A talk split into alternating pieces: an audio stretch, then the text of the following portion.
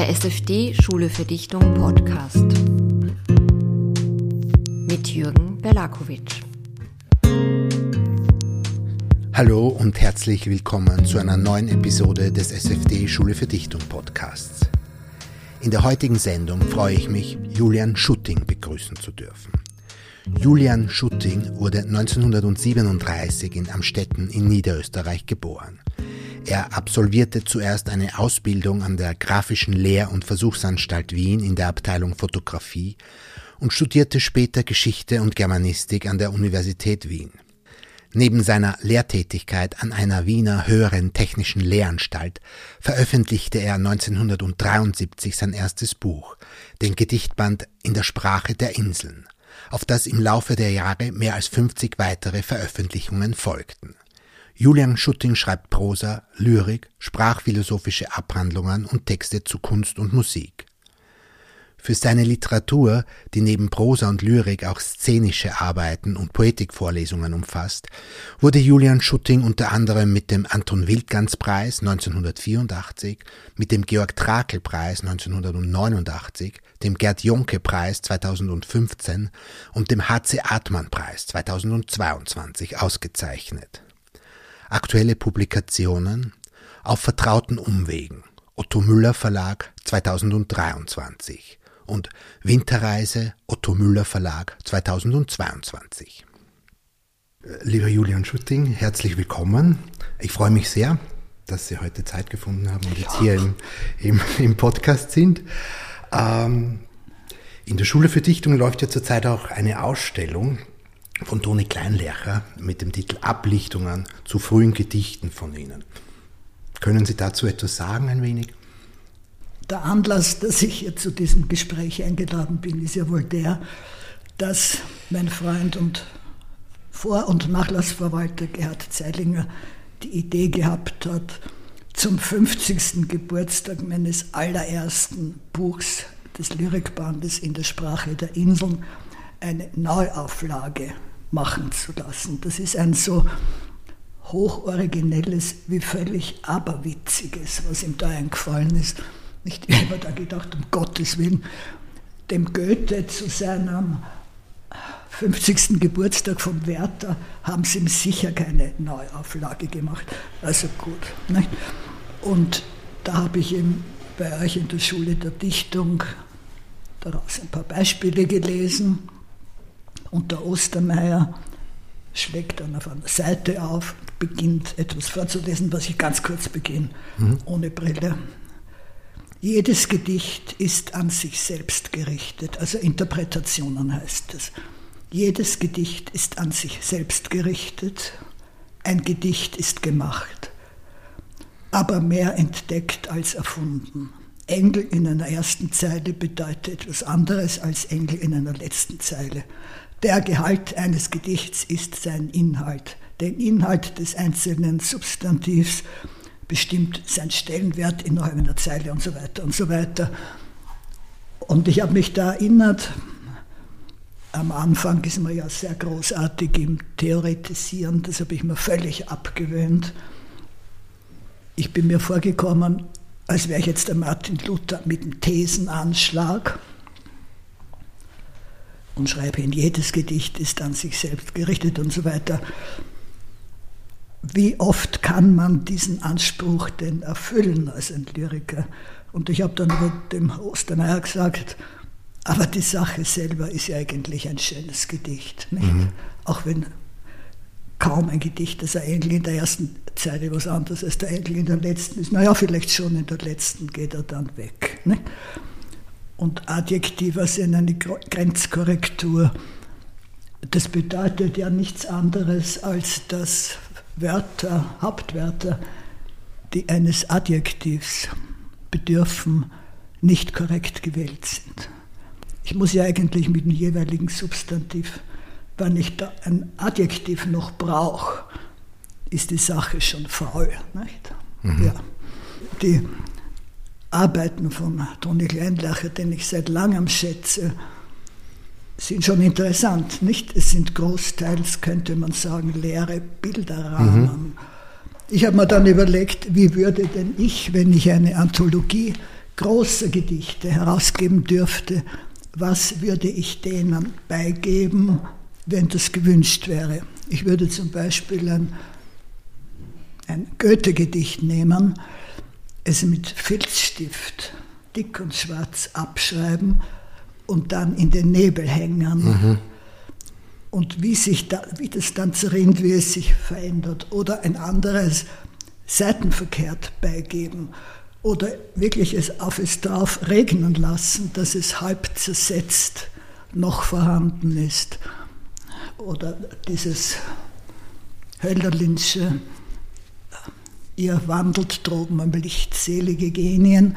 Da würde ich ein, nicht so was die Hubschrauber hinter sich manchmal so Bänder mit Werbetexten nachschleifen, würde ich so schwindeln, dass ein Hubschrauber mit diesem Band, wo diese Zeile drauf ist. Ne? Mhm. Solche Spiele würde ich gern machen. Oder in Spiegelschrift dieses Gedicht noch einmal.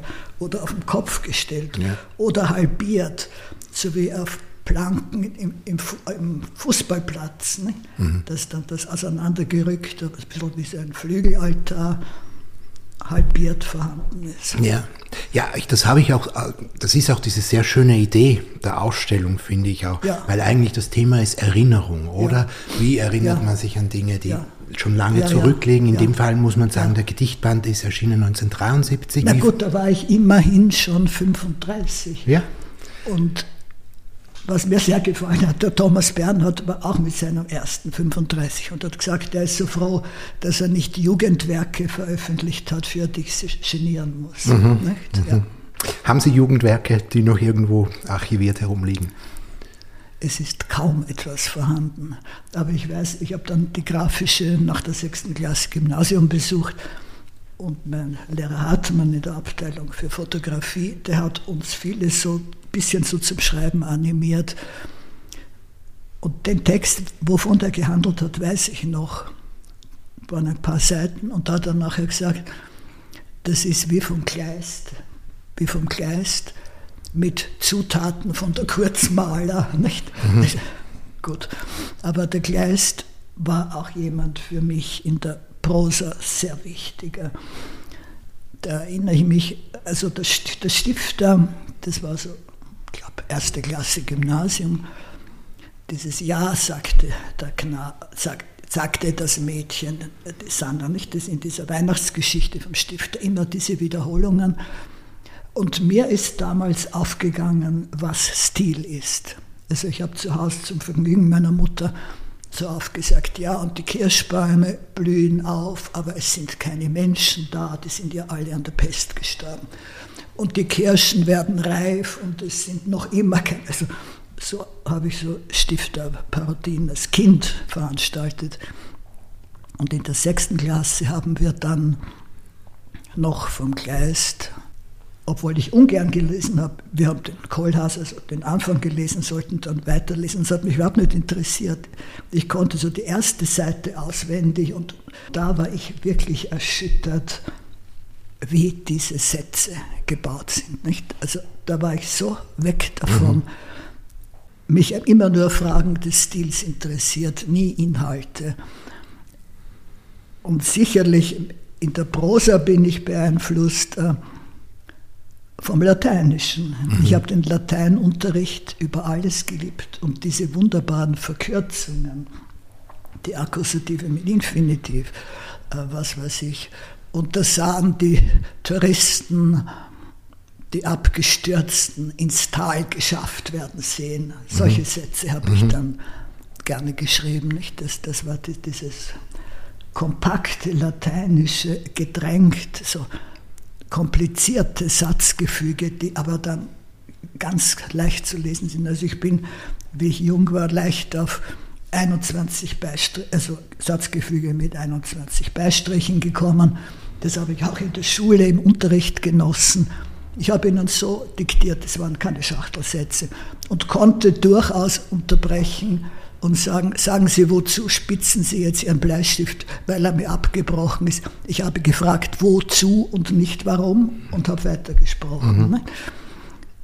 Da hat dann noch einer mal von der Klagenfurter Universität, wie ich dort gelesen habe, gesagt, ob ich eigentlich weiß, dass meine Satzstruktur meist ein und dieselbe ist. Ich, natürlich weiß ich das, das ist meine Architektur und so baue ich meine Sätze, aber das geht ganz von selber.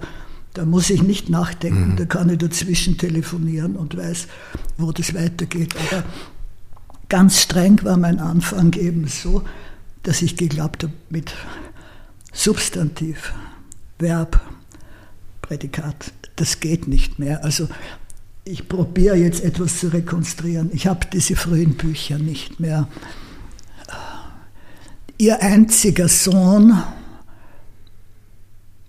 mit dem Fahrrad. Punkt.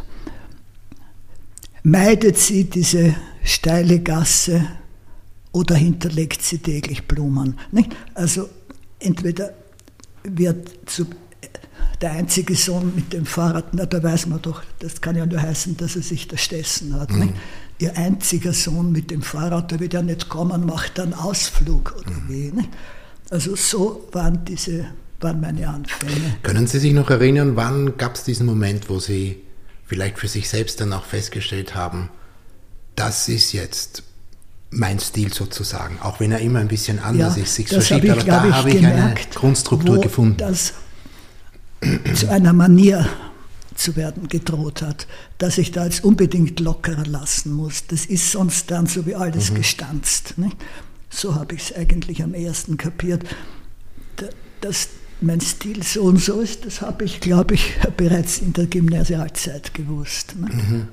Sie haben ja auch in der Vergangenheit sehr oft in der Schule für Dichtung schon Klassen gegeben, fast ganz von Anfang an, oder können Sie sich da noch erinnern, das, wie das passiert? ich habe dann ja passiert ich ist? Ich habe jetzt noch eine Schreib Schreibgruppe, vielleicht seit 20 Jahren schon. Wir treffen uns dreimal im Jahr, da kriegen sie von mir eine Hausaufgabe und dann dort sind nicht mehr junge Damen natürlich.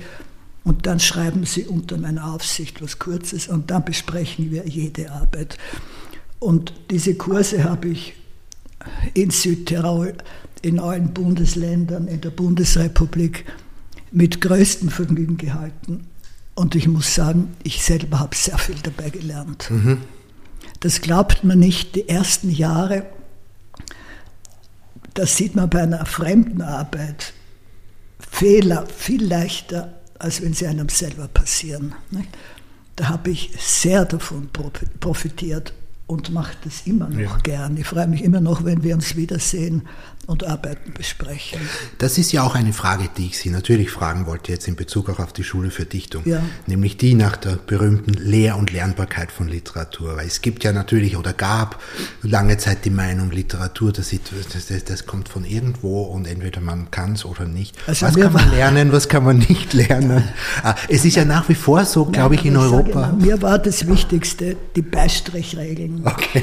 Die Beistrichregeln, wenn man nicht weiß, wie ja. die Struktur der eigenen Sprache ist. Was soll denn das sein, wenn ich ein Schriftsteller sein will? Das muss, muss mich doch interessieren. Da war ich einmal in einer Jury, eine Universitätsprofessorin für Pädagogik. Das war Beurteilung von Schülerarbeiten, irgendein Wettbewerb. Und die hat dann losgezogen. Ja, die Deutschlehrer, die Kinder sind ja so begabt und dann kommen sie ins Gymnasium und dann werden sie dressiert und verlieren ihre Kreativität. Und ich konnte nicht anders, als ihr zu sagen, bitte, wenn die Ratio erwacht, so im Alter der Pubertät, will man nicht mehr so märchenhaft zeichnen und, und schreiben. Und was soll denn ein Schriftsteller sein, der also sich in der Struktur seiner Sprache nicht zurechtfinden will, das gibt es ja gar nicht. Ne? Und das ist natürlich etwas, was man lernen kann. Das soll. muss man lernen. Ja. Was kann man noch lernen, wenn man jetzt das kann man absolut schreibt, also wenn man jetzt wirklich literarische ja, Texte vieles, verfasst? Nicht? Was ist ein korrekter Satz und so. Schwieriger ist es dann, glaube ich schon. Also davor war ich zu meinem Glück gefeit so den Tendenzen der Zeit, also dem grassierenden Zeitgeist zu unterliegen. Mhm. Ich muss sagen, ich wundere mich wirklich manchmal, wenn ich so Literaturzeitungen durchblätter, was die Jugend, dass die Jugend alle in ein und demselben Jargon schreibt oder viele, mhm. wie sie ihn halt im Fernsehen gesprochen Ja. wird. ne? Das wollte ich Sie auch fragen. Sie sind seit so vielen Jahrzehnten in der Literatur ein, ein wesentlicher Protagonist auch und haben vieles erlebt, viele Jahrzehnte eigentlich auch. Was hat sich aus Ihrer Sicht heute rückblickend verändert? Einerseits im Literaturbetrieb als solchen, aber natürlich auch im Schreiben selbst. Ich nicht? Vor allem im Schreiben selbst auch. Im Schreiben, das sind natürlich alte Katastrophen. Dass wieder Romane, ja, dass es wieder Romane gibt. Also wir, meine Generation, wir darf ich gar nicht sagen, wir werden nicht viele gewesen sein. Wir waren alle überzeugt, dass der Roman am Ende ist. Äh, Kafka, das sind gedehnte Gleichnisse. Äh, mit dem Musil, wo das ins Essayistische geht, da ist Schluss mit dem Roman. Doderer, da war man schon etwas verdächtig. Ne? Aber dass jetzt natürlich viele, jetzt kennen sie alle Immigranten, Flüchtlinge und deren Schicksale quasi ausbeuten. Romanhaft, aber doch. Also da ist mir auch nicht ganz wohl dabei. Ne? Obwohl ich ja auch, ich beute mich aus und beute meine Freunde aus, beute die Natur aus. Das ist einfach unser Beruf, auszubeuten. Nicht? Aber dass man dann fremde Schicksale, und das ergibt dann einen Roman und da wieder jetzt nicht so diese Betroffenheit, die furchtbare, was schon der Handke einmal im Burgtheater, glaube ich, bei einer Diskussion gesagt, was hat er gesagt, stecken Sie sich Ihre Betroffenheit in den Arsch. Ja. Das waren so alle so betroffen sind. Ich meine, ich, ich verwende betroffen, na, davon bin ich nicht betroffen. Das geht mich nichts an, Entschuldigung. Aber Ja, das, sind halt auch viele dieser. nicht sehr glückliche Ja. Entwicklung. Das sind natürlich auch viele dieser Identitätsdebatten. Ich meine, da gibt es jetzt so viele Themen, die auch aufkommen natürlich. Ja. Einerseits Ja. der Plot, ja. Einerseits, Sie haben Thomas Bernhard erwähnt. Ich kann mich erinnern, hat mir als, als, als, als, als vor 20, 30 Jahren extrem gut gefallen, wenn ich gehört habe, wie Thomas Bernhard sagt, es interessiert ihn ja eigentlich nur, was in einem Menschen vorgeht. Das will er beschreiben. Das ist interessant. Nicht die Außenwelt. Und heute, das ist natürlich jetzt eher so ein Konsum- und, und, und, und Verkaufsding. Ja, es muss alles einen Plot, eine schöne Geschichte haben zum einen. Und dann eben die Identitätsdebatten in alle Richtungen sind natürlich sehr Ja. beliebt zurzeit. Ich Ja. glaube, das meinen Sie auch, oder? Naja, bei ihm Also ist es ja auch sehr das, was wir an ihm so geschätzt haben, dass immer wieder diese, wenn er das 30 Mal sagt, Mhm. ist es dann schlimmer, als wenn er etwas 27 Mhm. Mal sagt. Aber dieses, bis dann endlich der Überschlag Ja, gelingt, nicht? die Dieses, wie er Wiederholung. sich immer höher schaukelt, Ja. das ist wirklich grandios. ne? Der Übertreibungskünstler war Ja, so ein ja, Begriff auch ja. für ihn. Im irgendwie. Mhm. Politischen ist das natürlich heikel, diese Übertreibungskunst. Ja, das Aber ist ja das es Bittere, damals oder? ja nicht so heikle Ja, Zeiten. ja. Na, hatten das ist das? Bittere, dass, es, dass, dass sich da so viele Dinge so seltsam Ja, verschoben ja. haben, ne?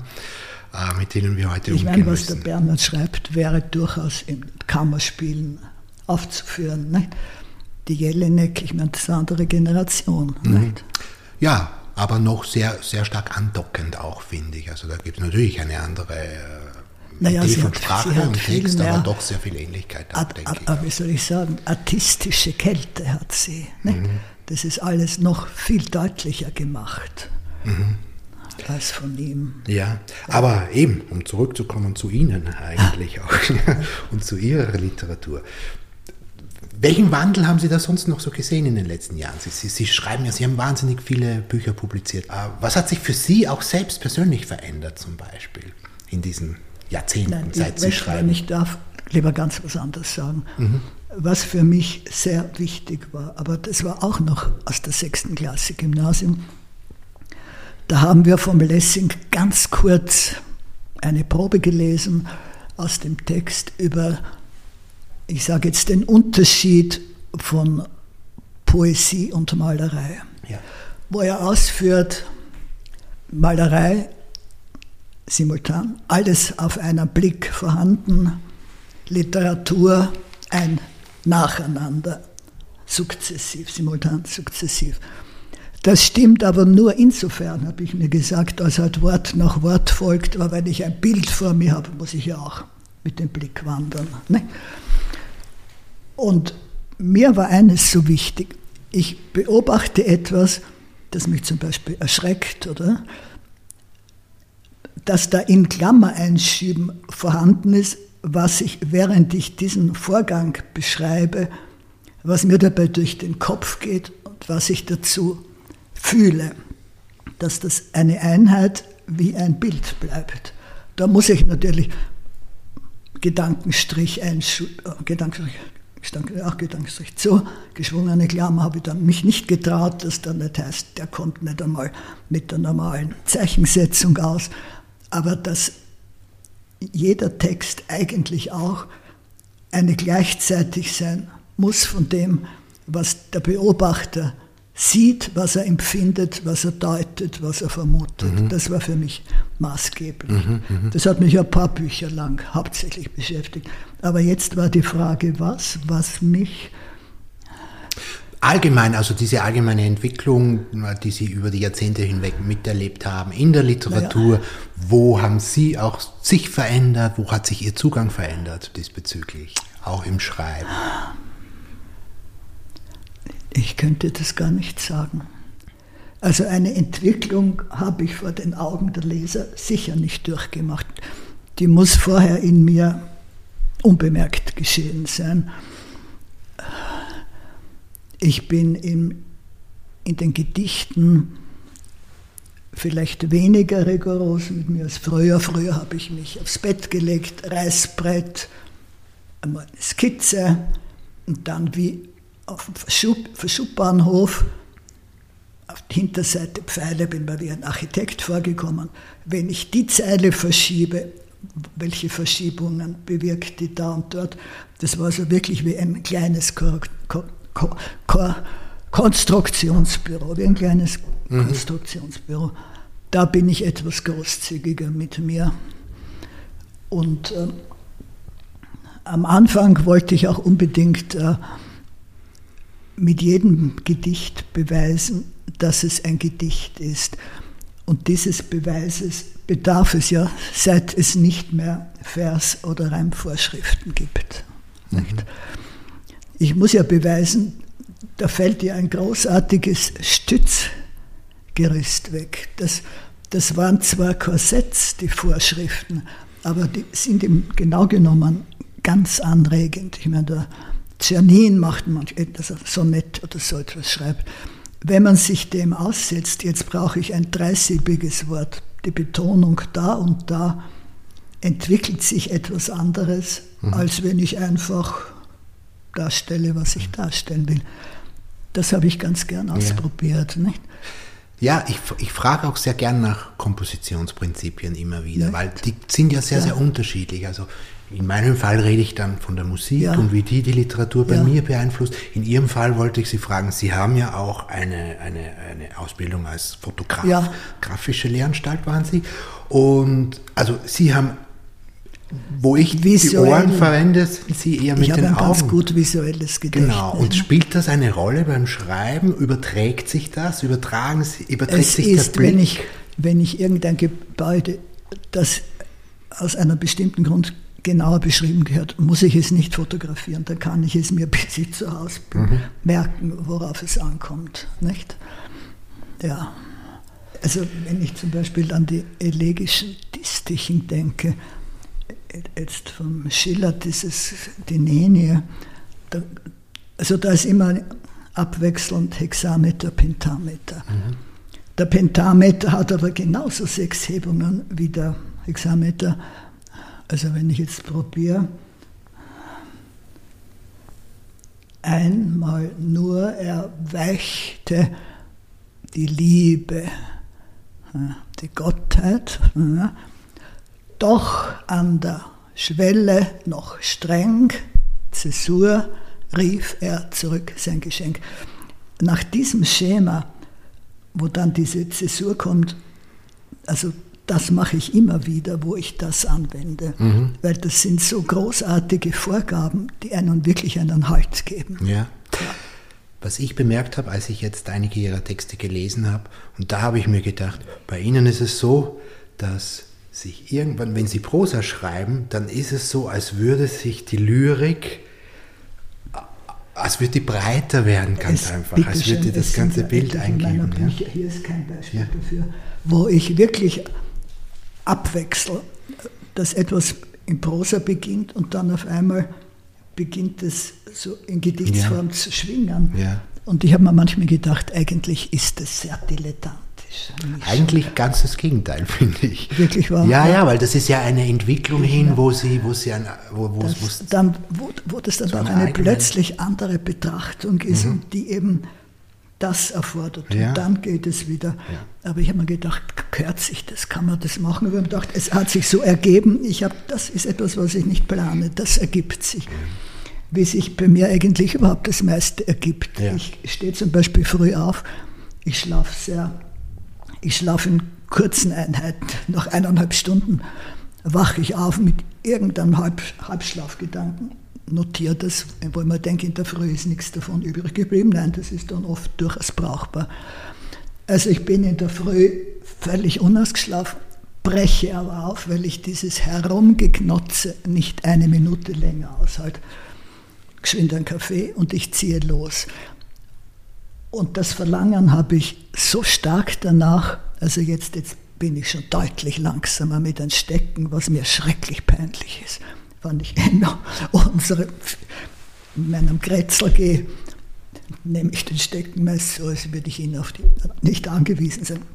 Aber das ist nur, weil ich dann im Gleichgewicht nicht ganz sicher bin, nicht um mich zu stützen. Aber danach zieht es mich so hinaus, jetzt so zwei Stunden zu gehen, was ich kann. Das tue ich nicht aus Gesundheitsgründen, das täte ich auch, wenn es genauso schädlich wäre wie meine Raucherei und Trinkerei. nicht? Das ist ein wirkliches Verlangen. Und auf diesem Weg denke ich überhaupt nichts. Da schaue ich blöd vor mich hin, gehe ich so ganz leer. Und im streng Geheimen wie im Karst ordnet sich, was ich am Abend vorher, wo ich herumprobiert habe, unsicher war, über das denke ich da gar nicht nach. Wenn ich heimkomme, weiß ich, wie es jetzt ungefähr gebaut gehört. Nicht? So eine Art Einübung ist Also das. das, ist Gegenteil. wirklich eine Einübung, ja. ja. Ja. Mit, mit, mit leerem Kopf. Ja. Und manchmal, wenn mir im Gehen was einfällt, und ich habe nie einen Zettel mit, das Aberglauben, weil, weil man, wie manche nicht Fotoapparat bei sich haben, um nicht deswegen zur Strafe, weil sie es einfangen wollen, was zu versäumen, dann gehe ich halt manchmal in eine Bank hinein und nehme mir einen Erlagsschein und schreibe mir das auf. Nicht? Oder ich frage auch, es war ein Pfarrer, frage ich den, ob er, es war ohnehin etwas mit religiösem, sagt er, brauchen Sie das für ein Kreuzworträtsel? Sag ich nein, nur für meine Bildung. Ja. Ja. Ja.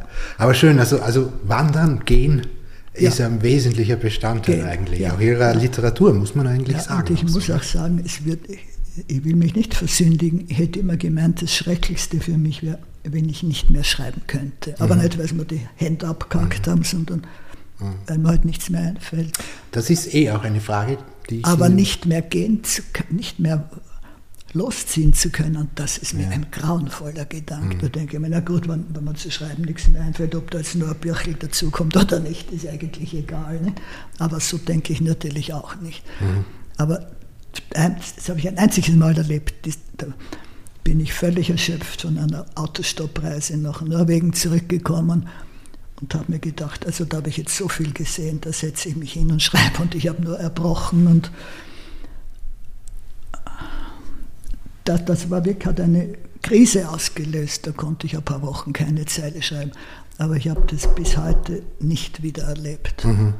So da zu sitzen und sowas schreibe ich jetzt. Darum wundere ich mich auch, da soll ich jetzt wohl in einem privaten Zirkel, da wird dann mein Honorar einer Wohltätigkeitsorganisation gespendet. Ja, die wollen auch gerne mit mir über die Findung eines Themas reden. Ich habe schon am Telefon der Veranstalterin gesagt, bitte, das weiß ich nicht.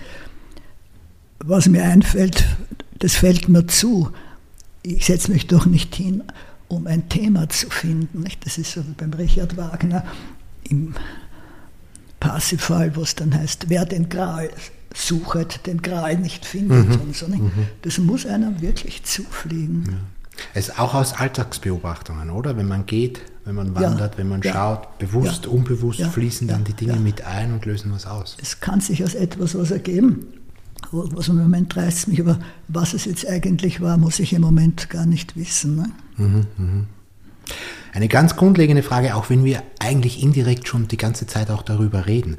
Aber was bedeutet Literatur für Sie ganz essentiell, ganz grundlegend? Welche Rolle, ich meine, was suchen Sie da drinnen? Was ist es, was Sie, was Sie so reizt, so, so anzieht? Ja, also meine schlichteste Antwort wäre, ich schreibe, weil ich manches sehe, was die anderen vielleicht nicht sehen, vielleicht nur zufällig nicht, weil sie dort nicht vorbeikommen. Ich kann sie ja nicht alle an der Hand nehmen und hinführen und ihnen das zeigen, was jetzt schon nicht mehr vorhanden ist. Das einmal. Oder dass ich meine, das und das ist wert, in Erinnerung halt von wenigen fortzubestehen, die es nicht selber gesehen haben. Ich muss gestehen, ich lese selber gar nicht. Ich habe ein paar Einführungen in die Philosophie und bin ein Verehrer der Mengenlehre und der modernen, der, der Logistik, also der Logistik, die nicht das ist, was Spediteure darunter verstehen, aber lesen. Ich lese immer wieder einmal Emanuel Eigenschaften, irgendein Kapitel schlage ich auf, aber Sie würden sich wundern, wie wenig Bücher ich habe. Das ist eine hm. Schande. Ja. Das interessiert mich eigentlich wirklich nicht. Aber es ist dieses, dieses Suchen nach. Es ist eigentlich das was? Suchen nach dem Ausdruck, ja. etwas auszudrücken, was man irgendwie spürt, wahrnimmt. Mhm. Aber wie übersetzt man das jetzt mhm. in Schrift? Mhm. Mehr kann ich das ist der, nicht Das sagen. ist der ständige Versuch nicht. auch und der ständige Für mich war eben der, der Kleist, der Stifter, nur als Stilisten interessant. Eben da habe ich gern ein, zwei Seiten auswendig gelernt, aber das weiterzulesen hätte mich überhaupt nicht interessiert. Mhm. Da habe ich schon gesehen, ja, so schreiben die, dann vielleicht woanders aufgeschlagen, ja, da schreibt er genauso. Ne? Mhm, mhm. Aber ja, mehr weiß ich dazu nicht. Ja, ja. Ja, das ist eigentlich sehr schön, finde ich. Und das ist auch ein sehr, für mich ein sehr, sehr schöner, sehr sympathischer Zugang auch, es so zu sehen. Naja, ich habe gedacht, also ich möchte ja nicht dazu getrieben werden, gescheit vor mich hinzureden. Nicht um gedacht, wirklich ganz natürlich äh, ja, ja. möchte ich sagen, was ich gern sage. Ja. Und Sie so soll es auch sein. Also ich so denke mir auch, wenn jetzt die Literatur, also ich, ich stelle mir diese Fragen und deshalb stelle ich diese Fragen auch gerne anderen, die sich mit, mit ähnlichen Dingen beschäftigen. Glauben Sie, was, was, für eine, was für einen Stellenwert hat Literatur eigentlich in unserer Gesellschaft? Oder kann man irgendetwas damit bewirken? Ich glaube, Verfilmungen da geht es dann. Also ich denke jetzt eher so in Richtung Politik politisch, diese ganzen äh, Entwicklungen. Die, also ich, mir geht es so, dass ich äh, manchmal... Ich habe jetzt gedacht, Sie meinen die schöngeistige Literatur. Mm, na, die naja, Literatur, die, Polit die, die Politisches, das müsst, muss man natürlich oder müsste ja. man deutlich verfolgen. Ja. Aber ich meine jetzt zum Beispiel das, was dieses Israel und Palästina betrifft, da denke ich immer an den Zubin Mehta, Inder, Zoroastrianer, also ein Anhänger der Religion des Zarathustra, war etliche Jahre Chefdirigent in Tel Aviv. Und das ist aber Jahre her, wo er sich geäußert hat, ist es immer um diesen Palästinenser Israeli-Konflikt gegangen. Er sagt, zwei Nationen oder Völker, deren einer der höchsten Werte die Rache und die Vergeltung ist, die können nie zu einem Frieden kommen. Mhm. Und das bestätigt sich hier. Ja. Nicht? Rache und Vergeltung ist halt leider ein allgemeines menschliches ja. äh, Aber Problem. Er hat gemeint, einer der höchsten Werte ja, bei denen. Ja, ja. Wo dann der Unterschied zu Jesus Christus liegt, nicht? Wo sich der vom Alten Testament abhebt, wie er sagt, wenn die einer Erwatschen gibt, also wenn die eine einen Backenstreich mhm. versetzt, halt die macht die andere mhm. Wange hin. Nicht? Das wäre so das Blödeste, was man tun ja, kann. Ja, habe ich mir auch vor 20, 30 Jahren gedacht, äh, denke ich mir eigentlich auch heute noch und trotzdem denke ich mir, irgendwas hat es auch, dass, dass der andere das, darüber so, so verblüfft ist. Ne? ist so, nicht? Ja. Die, die Steigerung ist ja dann davon nur die Bürgschaft von Schiller, wo der dann sagt, der Tyrann äh, gewährt mir die Bitte, ich sei einer Bunde die dritte, weil er so gerührt ist, dass der angehetzt kommt, damit nicht sein Freund an seiner Stadt hingerichtet wird. Mhm. Aber das gibt es eben nur in der schönen Literatur. Ja, ja, und da ist die Frage, wie sehr, Franz, wie sehr kann die ausfranzen? Wie sehr kann ja. die was bewirken in, in, in, in das, was wir Wirklichkeit nennen oder Wirklichkeit ja. und Alltag nennen könnten? Weil also wenn man sich die letzten paar Jahre jetzt anschaut, muss man sagen, da habe ich sehr daran zu zweifeln begonnen, ob es überhaupt irgendeine Entwicklung zu etwas Besseren ja. in der Menschheit gibt, nach all dem, was da vorgefallen ist. Aber davor, muss ich sagen, war schon so eine Hoffnung, dass die Künste, ja. die Musik, die mir sehr viel bedeutet, auch die Literatur, die mir sehr viel bedeutet, äh, dass die dann doch äh, so diese Gegenkraft sein könnten. Ja, dieses da ist ja das kleine Beispiel dieser Ansicht, die Tochter von Arik Brauer, die Dimna-Brauer. Ja, die mit, immer mit ähm, Israelis und Palästinensern mhm. gearbeitet hat. Ne? Da gibt es so einige, die sich, ja. um, aber das ist natürlich ganz im Kleinen. Aber gut, das muss halt. Äh, das ist ja die große Frage, ja, ob es nicht eh im Großen ist, aber wie nur das Kleine, natürlich nur das Kleine sich auf dieser gewalttätigen Ebene so wahnsinnig ja. äh, auswirkt. Also ich glaube, viele Menschen sind es leid. Äh, wollen nicht, wahrscheinlich der Großteil, ja, aber irgendwie gibt mhm. es zu wenig Handhabe gegen die, ja. die Gewalt im Endeffekt, ja. gegen ja. die Macht, die, die, die, die, die, die Macht, die unbedingt will. Ne? Die Kriege, nicht? Ja. Nein, also da wollen wir lieber wirklich. Gut, wir bleiben, wir bleiben bei der Literatur. Danke. Äh, vielleicht, ich weiß es nicht, zum Abschluss noch die Frage, was haben Sie für Pläne in nächster Zeit? Literarisch, allgemeiner Art. Ich setze fort, woran ich arbeite und sage dazu, schmeck's. Vielen Dank, das ist ein schönes Abschlusswort. Ah, ich danke Ihnen sehr. Vielen Dank auch den Zuhörerinnen und Zuhörern. Alles Gute und einen schönen Tag. Ciao.